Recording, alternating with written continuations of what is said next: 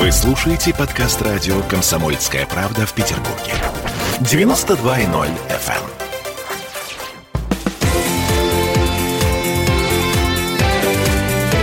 Картина недели. А это мы вернулись в петербургскую студию радио «Комсомольская правда». Я Дмитрий Делинский. Я Ольга Маркина. Ректор гуманитарного университета профсоюзов Александр Записовский. Вместе с нами заканчиваем подводить информационные итоги уходящей недели. Но в этой четверти часа мы смотрим э, не только назад, да, э, но еще немножко вперед. 12 апреля, День космонавтики, 60 лет тому назад э, Гагарин сказал «поехали». И все завертелось. Да, совершенно верно. А рост у Гагарина был 157 сантиметров. Да, таких других не берут в космонавты, понимаешь? И, и в самолеты военной авиации тоже, кстати. На самом деле Гагарин мой герой. А ваш герой, Александр Сергеевич? Конечно, Гагарин также мой герой. Это был потрясающий прорыв. Мне было 6 лет, когда он полетел, и э, я сидел на учебе в первом классе, и урок у нас прервали, и стали об этом говорить. И, вы знаете, я не понимал, что такое космос в 6 лет. Кто ж Вот. понимает сейчас-то даже. Погодите. Когда мне папа сказал, что космос бесконечен, у меня просто все внутри скрутилось, и я долго добивалась его конкретно. Тогда он мне нарисовал ленту Мебиуса, ну, чтобы я чуть-чуть успокоилась.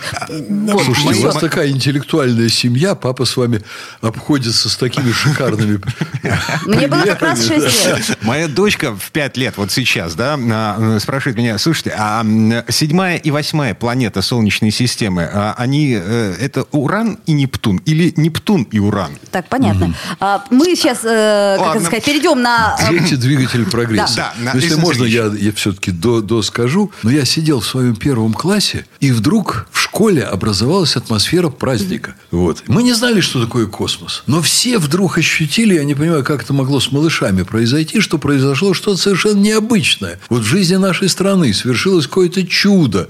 Ну, мы, конечно, были нере- нерелигиозные дети, еще, правда, нас еще не приняли в октября-то, но атеистическое воспитание и так далее. Но я думаю, что религиозные люди испытали бы что-то подобное, если бы им сказали, что Христос действительно воскрес. Вот это было такое коллективное просветление. Хотя вроде бы простые вещи происходили. Шел урок, зашла какая-то женщина к учительнице нашей, которая вела урок, сказала ей несколько слов, потом учительница сказала несколько слов нам всем. И мы вдруг поняли, что это вот необычайное событие. И я вам скажу, что сейчас я знаю, что такое космос, и я знаю, что нас с ним связывает. Это часть нашей биографии, как ни крути.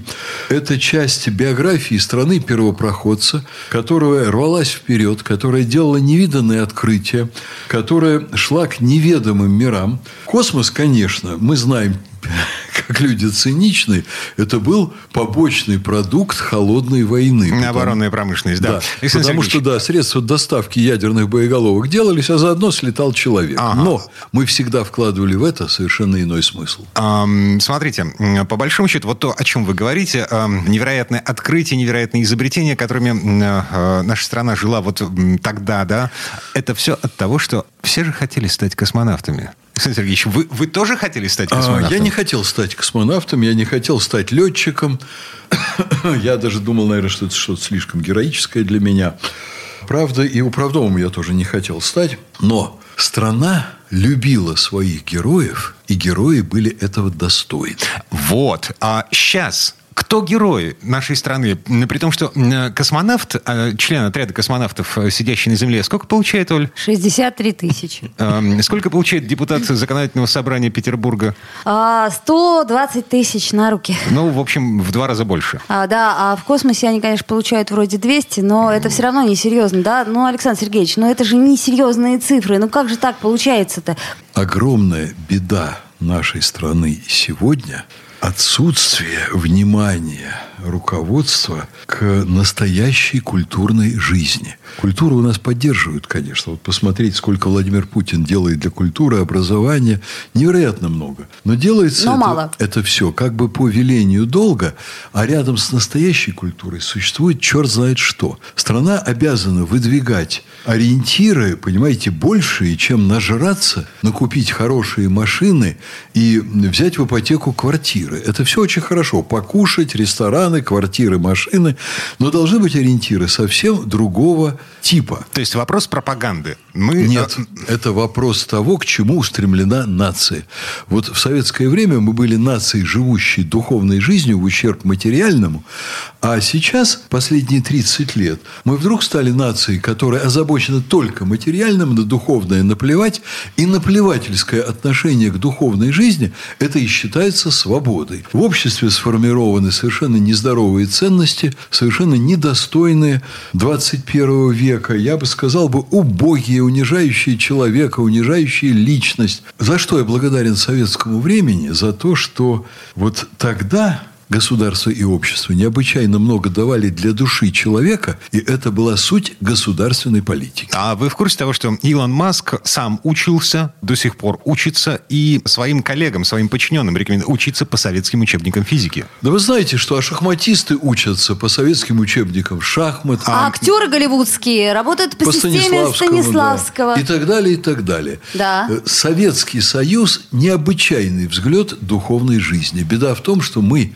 при переходе к новой формации не сумели сохранить лучшее и э, ударились ну, в другую однобокость, скажем. Чего mm-hmm. не надо было делать. А можно, можно я историю расскажу из как раз того времени, э, вот байка, которая была э, тогда э, 60 лет назад. Э, значит, тогда же тоже были священники и служили службы. Служили. И, и вот э, позвали священника, говорят, ты сегодня проповедь будешь читать, но скажи, что Юрий Алексеевич Гагарин летал в космос и Бога там не видел. Он сказал, ну хорошо, хорошо, выходит к прихожанам и говорит, значит, вот у нас э, величайшее событие. Юрий Алексеевич Гагарин полетел в космос, и Бога там не увидел. Но Бог видел Юрия Алексеевича Гагарина. Хорошо. Вот на этом я предлагаю поставить многоточие. Всем хороших выходных. Александр Записовский, ректор Гуманитарного университета профсоюзов. Ольга Маркина. Я Дмитрий Делинский. А, берегите себя. Всего доброго. С праздником. Земля в иллюминаторе, земля в иллюминаторе, земля в иллюминаторе видна. Как сын грустит о матери, как сын грустит о матери, грустим мы о земле, она одна. А звезды тем не менее, а звезды тем не менее, чуть ближе, но все так же холодны. И как часы затмения, и как часы затмения, ждем света и земные видим сны. Нам мирок от космодрома. Не эта ледяная синева А снится нам трава,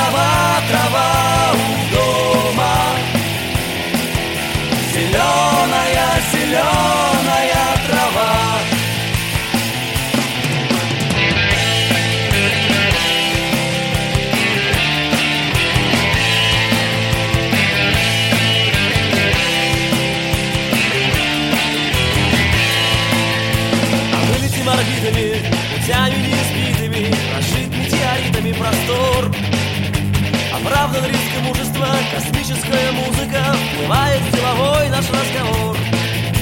Какой-то дымки матовой, земля в иллюминаторе, вечерняя ранняя заря. А сын грустит о матери, а сын грустит о матери, ждет сына мать, а сыновей земля.